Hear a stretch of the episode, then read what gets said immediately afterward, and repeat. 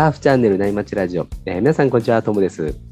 今日も内町中のトークのようにたわいもない話で盛り上がっていきたいと思いますので、皆さん海に向かう車の中なんかで、えー聞いてもらえると嬉しいです。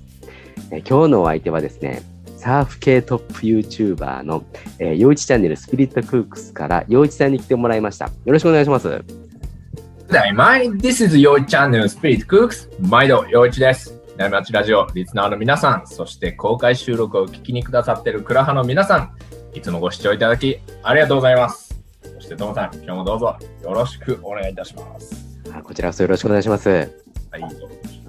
えっ、とですね、ちょっと陽一さんに言いたいことがあってですね、お、なんでしょ洋一さんよくなんかこう、波とこうね、波長が合うとか波動が合うっておっしゃってるじゃないですか。うはいはいはい、言いますね。この前こう、サーフィンしてたらですねうん、これかなってね、分かったような時があったんですよね。へえ、何やったんですか、それ。なんかね、こう、普段僕波入ってる、あ海入ってる時って、うんまあまあ、あの、頑張ってパドルしてるおじさんが結構周りにいるんですよ。はいはいはい。あの、バチャバチャバチャバチャって。で、両手で漕いだりして、うん結構バシバシやってる方がいらっしゃるんですけど、その時たまたま、まあ、一漕ぎ二漕ぎぐらいでスッと乗っていく上手い人がいたんですね。はいはいはいでもその人見てると僕もなんかそんなこう感覚っていうか気持ちになってきて、はい。まあ、そんその人ほど上手なこう波の捉え方とかはできないんですけどうんうんなんかこう来る波をなんか心静かにこう待てた感覚がしたんですよね。なんかこう、まあ、来た波にこう素直に合わせるような感覚があったんですよ。おおいいじゃないですか。うーん。うん例えると、なんか普段のサーフィンは、なんかこうバッティングセンターでボールが出てくるのをこう待ってるような感覚で波を待ってた気がするんですね。はいはいはいはい。でもこの日はなんかね、こう違うかったんですよね。へえ、なんかいい感じですね。は多分なんかそれって波との波動があったんやと思いますよ、とい。うもさん。なんか僕がこのサーフィンの話するときにね、はい。なんかこう、海にパワーがあるとかいう方することがあるんですけど、はい。なんか、まあそれってエネルギーのことなんですよね。はいはいはい。で、エネルギーってまあ目には見えないんですけど、はい。海とか、その波自体にはい。あったりとか、でもちろん僕らサーファー自身、人間自身にもあったり、サーフボードにもエネルギーっていうものがあるんですよ。はいはいはい。で、それがそれぞれ違った周波数を持ってるんですよね。はいはいはい。で、その周波数があったもの同士が引き寄せられるっていうのがあるんですよ。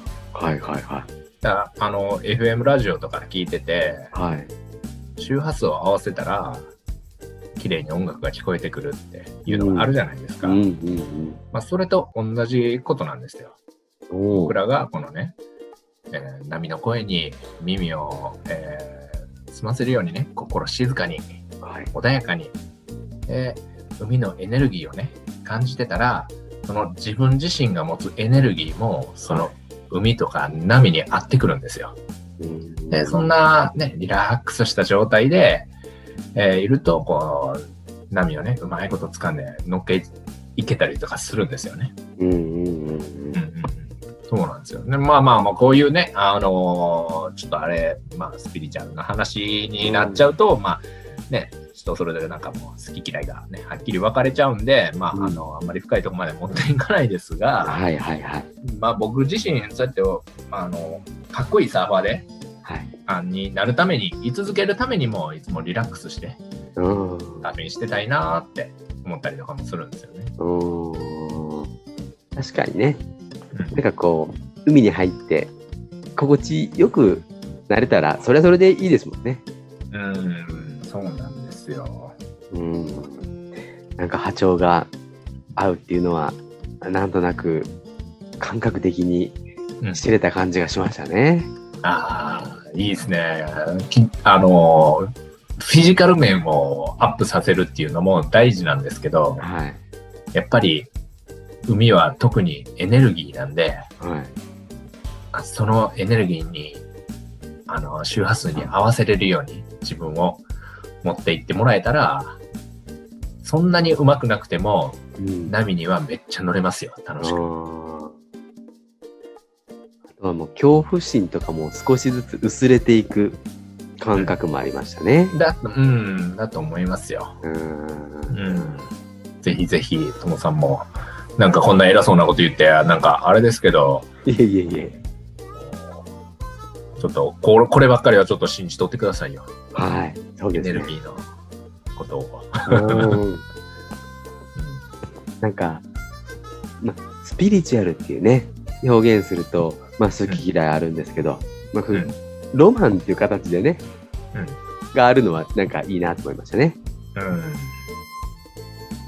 ん。そんな話してるとね、はいアウトから、その、波長の合う波が来たんで、ましたね。そろそろ本題に行きますね。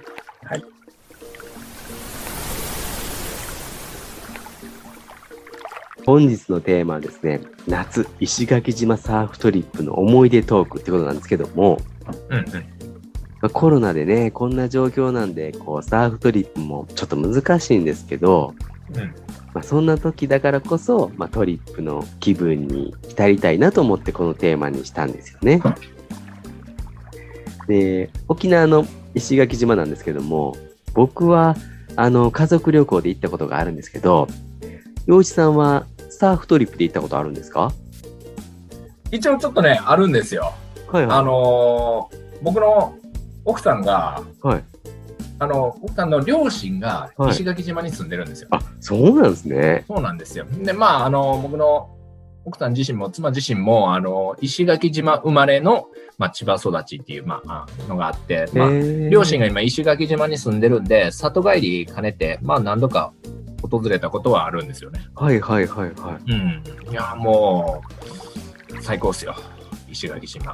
い。いいっすようね。ん。なんかね、こう、日本とは違った空気がありますよね。沖縄ってそうですよね。なんか日本とやっぱ違う。うんね、同じ日本やって言っても、なんか、あそこだけ別の国なイメージですよね。うん。うん、で、その、まあ、日本っていう、いうのは、まあ、本土のことを言うじゃないですか。まあ、日本って僕らからしたら沖縄も日本だし、はいはいはいね大阪も東京も日本だけど、はい。まあ今言ったのはまあ本土のことなんですけど、はい。沖縄の人の言葉で内地って呼ばれてるんですよね。はい。で、僕ら、あの、内地の人間のことは、ナイチャーって呼ばれるんですよ。沖縄の人たちから。はいはいなんか、お土産屋さんに行った時に、なんかちょっと、そのお店のお姉さんが可愛くて、はい。ちょっと、こっちもテンション上がって喋ってたりとかしたんですよね。はいはいはい。うん。そしたら、なんかそっちの、あそのお姉さんが、まあ、この話の途中で、お兄さんあれやろ、泣いちゃうやろって言ってきたんですよ。はいはいはい。まあ、泣いちゃうっていう言葉は知ってたんですけど、面と向かって言われたのが、その時が初めてやったんで、はい。ちょっとなんかこう、ああ、明らかに区別されてんやろうなっていう感じはしましたね。はいはいはいはい。基本的には、まあ、フレンドリーな人たちが多いんですけど、はい。うん、なんかあの、ちょっとなんかこう、分け隔てられてる感はありましたけどね。うんうんうんうん。まうん。あでもで、ま田舎ってね、どこでもそうですよね。うん。やっぱりそこっかそっか。はいう、自分たちで助け合いながらね、頑張っていかないといけないところもあるんで、田舎って。うんうんうん。やっぱりそういうのからすると、ね、うん防衛反応とかももしかしたらあるのかもしれないですね。かもしれないですね。うん。だから僕ね、あの、じいちゃんが、はい。あの僕の奥さんの方のじいちゃんが、はい。あの、いまあまあ、石垣島のもうほんま、四万中なんですけど、はいはいはい。あの、まあ、お前は大阪の人間やし、ここに遊びに来るのは、はい。なんぼでも遊びに来てくれたらいい。毎年でも、あの、そのね、あの、私の孫って言って、あの、僕の嫁をね、連れて帰って、毎年でも帰ってきてくれって。はいはいはい。でも、はいここに住むことだけは考えるなって言われましたね。ええうん、ここに家は建てるな、ここに住もうとは思うなって。え、それは、僕はわ、わしらの島やって言われましたね。そうなんですね。うん。怖いですね。そうそうそうそう。ドキッとしますね。そう、ビキッとしましたよ。ああ、だからもうもちろん僕ら年に1回だけ遊びに来るっていう感じにしますって言うて。うんたまに石垣島とかに移住とかされるの人、まあ、聞いたりもするんですけど、めっちゃ多いですよ。多いですよね。多いです。特にね、はい大阪の人多いですよ。確かにね、関西弁の人多かったですね。そうなんですよ。関西弁の人多かったです。うん。だからそのね、あのーまな、サーフィンもできるんですよ。はいはいはい。ええ波もいっぱいあって、僕もあのそこのローカルサーファーたちはい。に、あの会わせてもらう機会があって会うたんですけど、はい。島の人間、あの島のサーファーは、はい。ほとんどが内地の人なんですよね。へえ。石垣島出身の、まあ、いわゆる四万中、はい。四万中サーファーは、本当に1割ぐらいしかいなかったですね。へえ。うんじゃあ、外から持ち込まれてきたんですね。そうそうそうそう。まあ、サーフィン自体が外から持ち込まれてきたもんって言って、ああ。な感じですね。うんだあの、あれなんですよ。石垣島のサーフシーンって、はい。ネットとか雑誌にほとんど出てこないんですよ。ないですね。ないんですよ、ほんまに。で、Google 検索で石垣島サーフィンとかやるじゃないですか。はい。そしたらね、僕のブログがね、常に上位に上がってくるんですよ。何何何本か僕5本ぐらい書いてるんですけど、そればっかりなんですよ。へ結構もう5年ぐらい前なのかな、それ書いたの。え。はいはいはい。でもいまだにその僕あの伸び続けてますからね、アクセスらアクセスが。へえ。うんすごいですね、それはそれで。そうなんですよ。だからそれほどね、あのー結構ね、こう、開かれてないサーフシーンなんですよ。うん。だから、僕行った時にね、はい。でも島っていう、まあ島だからもうこのサーフィンできるっていうことぐらいは安易に想像できるじゃないですか。はいはい。僕、自分で地図を手に入れて、はい。そのうねりが入るであろうところをずっと指で探りながら海岸線探し回ったんですよ、サーフィンするところ。はい。全然見つからなくて。ええ。で、まあ、最初から別にこっそりやる気はなかったんですけど、はい。その前の日に僕、サーフショップを見つけてて、石垣島の。はいはいは行ったんですけど、その時、あの、あの、おその時人いなくて休みで、い。はい。ショップの人に会えなかったんですよ。はい。だから僕自分で探し回ったんですよ。はいはいはでも一切見つからなくて、い。ええ。で、まあ次の日にそのショップの人に挨拶しに行って、はい。サーフガイドしてもらって、はい。で、連れて行ってもらったら、うわ、こんなところを入っていくんやっていうようなとこばっかりで、へえ。かなりこう、隠されてる感じ、隠されてるというか、はい。もともとまあサーフィンってハードコアなもんじゃないですか。はいはいはい。あのね、あの、波が立つような海に入っていくなんて、はいはいはい。そんなその辺の海水浴場に用意されてきた、えされてるビーチとはまたちょっと違うじゃないですか。はい。だからこう、わざわざこのサーフィンのための開発をしてないんですよ、石垣島って。実際島の僕のじいちゃん、その奥さんの方のじいちゃんも、はい。サーフィンをやってる人間なんかおらんって言い切ってましたからね。へえ。島の、島でそんなことやってるやつはおらんって。へえ。うん、だから知らなかったんですよ。それぐらいこう、ピシッともう、まあ言ってみれば隠されてるっていうような感じなんですけど、まあね、すごかったですよ。波はね、なかなかハードコアな波が立つんですよ。それ一応、あの、なんてボートで行ったりしなくていいんですか？全部パドルでああ、出れるところばっかりでしたね。リーフですよね、島なんで。リーフですへえ。うん、で、まあ、その、そうですね、全部がリーフブレイクなんで、はい。あのね、この、なんていうんですかね、リーフブレイクって割れてるところが、はい。割れる、波がブレイクするとか決まってるじゃないですか。はいはいはい。だから、あの、ローカリズムが理解できないとうん。なかなか入っていけないんですよね。はいはいはいはい。で、まあ、ほとんどのポイントが秘境みたいになってますし、はい。目に見えない危険も多いんですよね。あうん。だからこう、僕がこうやって、まあ、今こうやってね、ラジオでもこの情報流してるから、はいもうブログにも書いてることなんですけど、あ、はい。っていうのが、石垣島でサーフィンするときは必ずサーフガイドをあのつけてくださいって僕は言ってるんですあよね。ーうん。あの、石垣島にね、唯一サーフショップが1軒あって、はい。スプラウトっていうサーフショップなんですよ。はいはいはで、そこに、あの、オーナーやってるカズさん、い。はい。僕もあの、交流があって、あの、仲良くさせてもらってるんですけど、はい。四万中なんですよ。おー、そうなんですね。うん。で、その人が、あの、島のサーファーたちをまとめてるんですよね。あ決してこう、威張ってるっていう感じじゃなくてあ、、はい。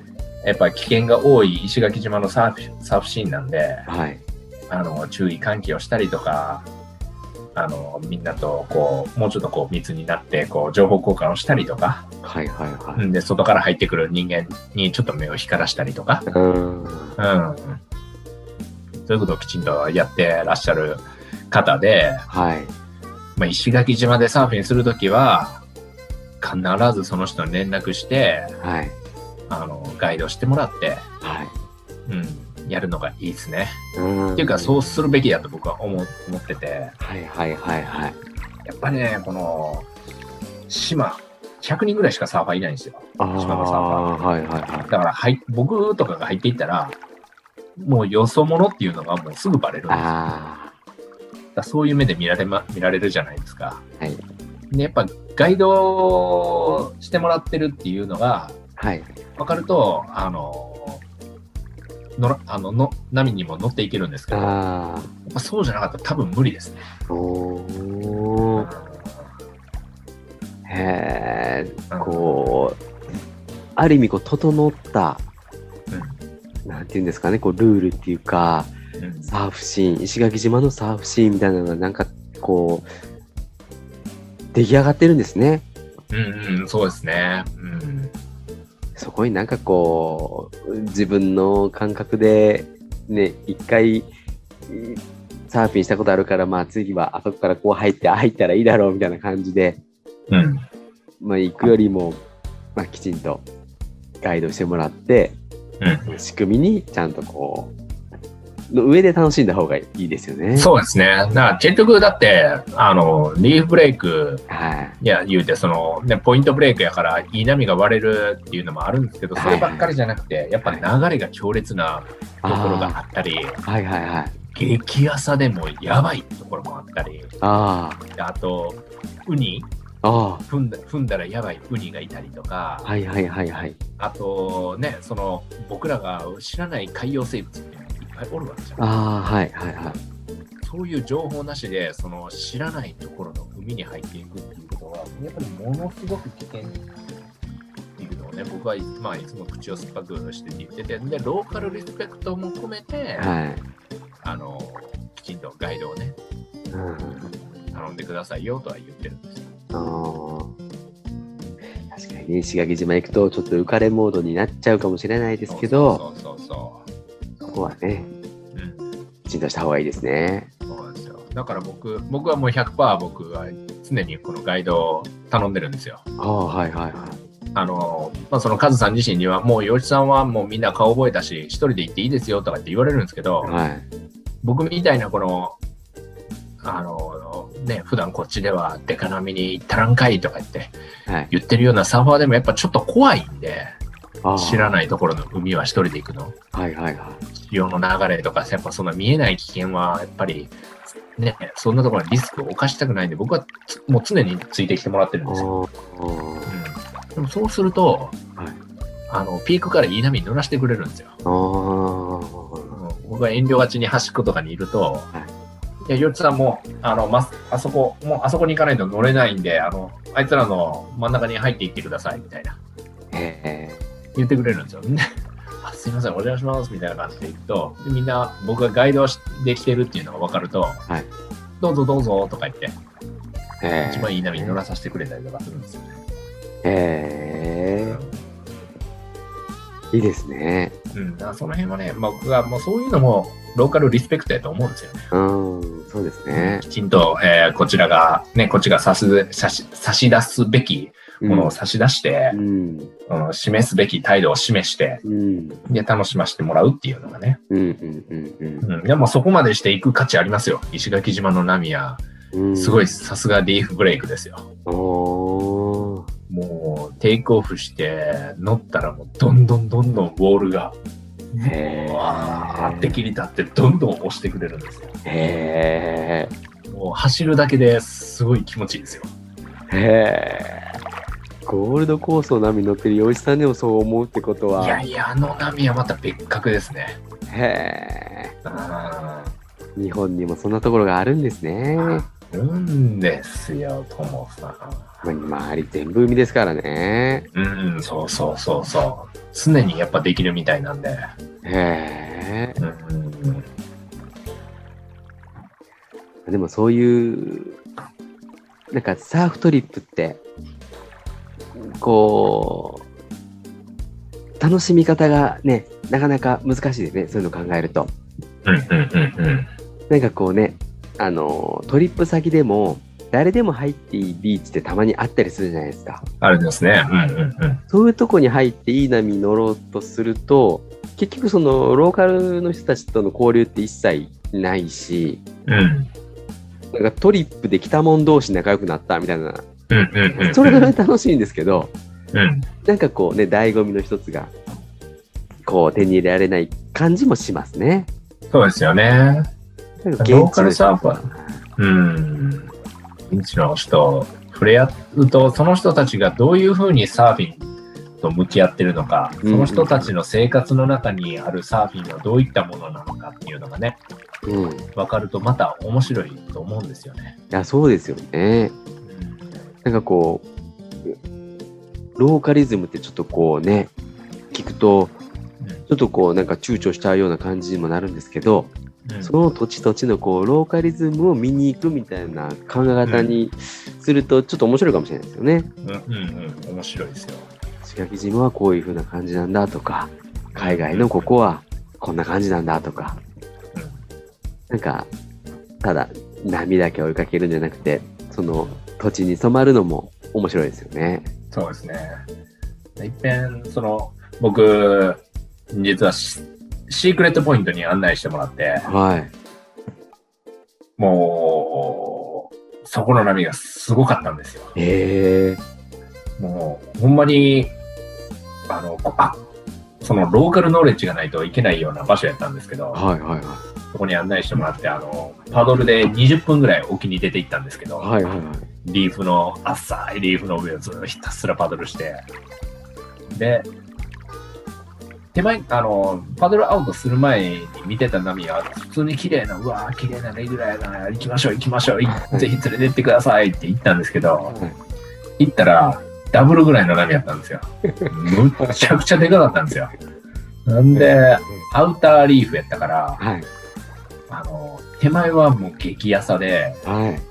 でも外は激深なんですよ。ああ、はいはい。その、それがもうむちゃくちゃ怖くて、深いところがもう海が真っ黒なんですよ。はいはいはいはい。でも手前はもうリーフぶわー見えてるんですよ。はいはいはい。そこに突っ込んでいくっていうのがあって、はい。で、潮の流れが強烈にあるから、むちゃくちゃ引っ張られるんですよ、岩に。ええにっていうのがあって、で、そこで面白かったのがね、はい。ローカルサーファー4、5人と一緒に連れて行ってもらったんですけど、はい。その中の一人が、首からゴーグルをぶら下げてきてたんですよ。はいはいはい。で、その人、もうむちゃくちゃうまいサーファーやったんですけど、はい。波に乗ってワイプアウトするじゃないですか。はい。そしたらワイプアウトしたらし、あの、その人素早くゴーグルをバッとつけて、はい。あの、水中を、はい。リーフを観察しながら、はい。あの、なんていうんですかね、ワイプアウトからこう生還して、パドルアウトして戻ってくるんですよ。ええまあ結局そのボコって出てる、岩が出てるとことかを避けるためなんでしょうね。ああ、岩だらけなんで。危険なところをこう探してるんですね。そうそうそうそう。これも石垣島っぽいなぁとかって思いながらもうなんでそういうことを言ってくれないんかなこの人たちはって思いつつ僕もガッタガタ震えながらへえ。もうギリギリのサーフィンですね。ギリギリのサーフィンでしたね。で、結局、あれでしたね、僕、そんもういかなしょうがないような状況っていうか、はいはい。ね、波乗らな、思んないじゃないですか、はいせっかく連れてってもらって、ぶわーって行ったら、やっぱり、あ何の定ワイプアウトして、はい。ずったボロになりましたからね。ちょっと、ちょっと触れただけでしたのに、はい。そんな激突したわけじゃないんですよ。はいはいはい。ブワーンってワイプアウトして、ぐるぐるぐるぐるぐるって巻かれて、やばいとか思ったら、そのうちこう、バーンって、あリーフに当たったと思ったら、はい。もうその手、膝、腰、はい。もう肉がえぐれてズタボロ。ええじゃあその水中メガネの人のそれも理解できますね。理解できますんで。だから僕次行くときは水中メガネ持っていこうと思ってます。でもワイプアウトして水中メガネつけるの難しくないですか？そう難しいですよね。だからいっぺんだから顔は上げんとダメですからね。そうですよワイプアウトしてうんへえぼーっとしてたら次の波来ますもんね。そうそうそうそうそうそうそう。はあ、ここでワイプアウトしたら絶対ダメっていうポイントがあるんでしょうね、そのリーフの形で。そうそうそうそう、突っ込んだらあかんところがあるんでしょうけどね。うん、でもまあ、あの、怪我してなんぼやぐらいに言われましたからね。あ結構ハードコアなんですよ、このサーファー。あ、まあ、それぐらいの気持ちじゃないとできないポイントばっかりってことなんですかね。うん、そうそうそう。でもまあまあまあ、よかったですね。うん。まあ、だから、あれですね、こうやって僕は波がいい、波がいいって、まあどこでも言ってますけど、こういうとこ行くにも絶対にサーフガイドが必要なんで、うん、これはもう口を酸っぱくして言わんとダメなんで、あの石垣島のサーフィンのことを喋るときは。はいはいはいはうん、あのでもすごい波がいいんで、い。はい。うん、波がすごいんで。で、あの、まあこれね、せっかくこうやって最後まで聞いてくださってる皆さんに、はい。ね、このままで終わるのもあれなんで、ちょっと極秘情報なんですけど、はい。実は石垣島にはね、はい。僕がさっき言ったあの、スプラウトのカズさん以外にも、はい。もう一人サーフガイドをしてくれる島ん中サーファーがいるんですよ。はいはいはいはでもその方っていうのは、もうもっぱらプロサーファーばっかりを案内してるんですよ。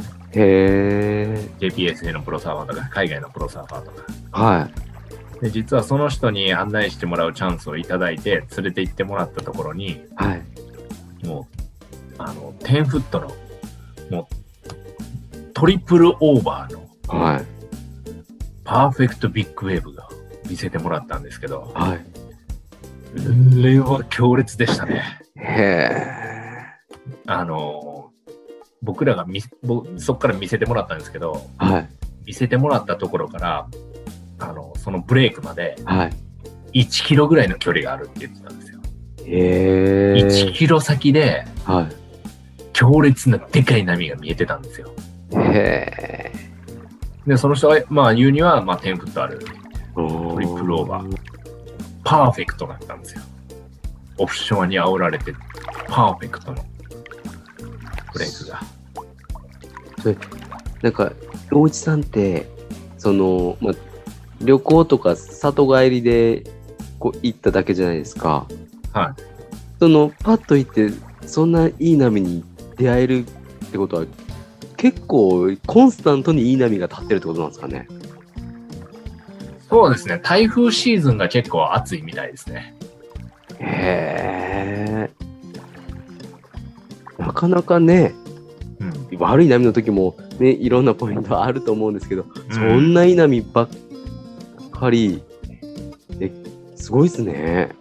そうなんですよ。これ、実は僕、ブログに結構ちゃんときちんと書いてるんで、はいはいはい。もしよかったら、サーフィンブログスピリットクックス、あの、検索してもらって、ぜひ、は すいません、宣伝なんかい。い やいやいや、石垣島サーフィンで検索したらね、石垣島サーフィン、あの、スピリット、陽一チャあ陽一チャンネルじゃないや、サーフィンブログスピリットクックス、やると、その当時に書いた、その時のまた、あの、自分の言葉であ書いてますんで、その時の、あの、その、シークレットポイントのことも書いてますんで、場所とかは絶対明かしてないんですけど、あ、はいはいはいはい。うん、その時に僕はどう感じたとかも全部書いてますんで、へえ、それは面白そうですね。はい、皆さんも読んでみてください。ね、読んでみます。はい。いやトリップ行きたくなってきますね。いやーもうね、石垣島もしかしたら特殊かもしれないですけど、あの、ぜひぜひ、あの、ね、あの、観光だけじゃなくて、僕らサーファーは必ずちょっとそこのサーフシーンも見た方がいいと思いますよ。うーん、ですね。うん。開けてないですから。あーネットにまたね、情報もこう分かりやすく載ってないところも、また味ですよね。ですね。いや、多分ね、多分っていうか、僕ぐらいですね。ちゃんとがっつりサーフィンしたやつがブログに書いたのって。一応そ、その、ちゃんと許可は取ってるんですよ。あーはいはその、スプラウトのカズさんにも、いはい。あの、みは向こうに会った時も話して、僕ブログ書いてるんで書いていいですかって言って、はいはいはうん。で、ポイントを明かさない約束。で、そのシークレットを連れて行ってもらった時のい。はい。別の、えーサーフガイドの方にも、はい。あのもう、あの、ちょっと僕ブログ書いてるんですけど、どこまで書いていいですかって言ったらもう場所は絶対に明かさない、写真も撮らない。はい。うん。っていうのであれば、そういう経験をしたよっていうことが書きたいのであれば、書いていいよって言ってくださったんで。ほー。それはぜひ、読みたいですね。はい。ぜひぜひぜひ。へえ、すごいですね、石垣島。石垣島、すごいです。なんかこう、石垣島ね、検索すると、わかりやすい沖縄旅行ばっかり出てくるじゃないですか。そうなんですよ。ね。そことは違う世界があるんですね。うん。サーフィンしてないとね、絶対知れない世界ですからね。絶対知れないですね。なかなかゴリゴリのリーフで、ね、10フィートとか、そのダブルとかってのまあ乗れないかもしれないですけど、うん。もうちょっとね、乗りやすいところに案内してもらうとかっていうのも、そうそう、できます、できます。めっちゃありますよ。うん。うんいやー、楽しみですね。面白いですね。はい。ぜひぜひ、次の夏休みは石垣島に。本当ですね。はい。いやー、またね、サーフトリップの話したいですね。ですね。またしましょう、そうです話。ね。はい。いなんか久々にサーフトリップの雰囲気、気持ちに浸りましたね。こういう話いいっすよね。そうですね。う特に今はこういう状態なんでね。ん。うん、そうですよ。いやー、今日はそろそろいいお時間なんで、この辺で終わりにしようと思います。はい。よいさん、ありがとうございました。ありがとうございました。えー今日もですね、パナイさんのキンキンを聞きながらお別れです。えーそれでは皆さんのところにいい波が来ますように、えー失礼します。失礼します。そう君がそう言うから引っ越した。どんな日から電車で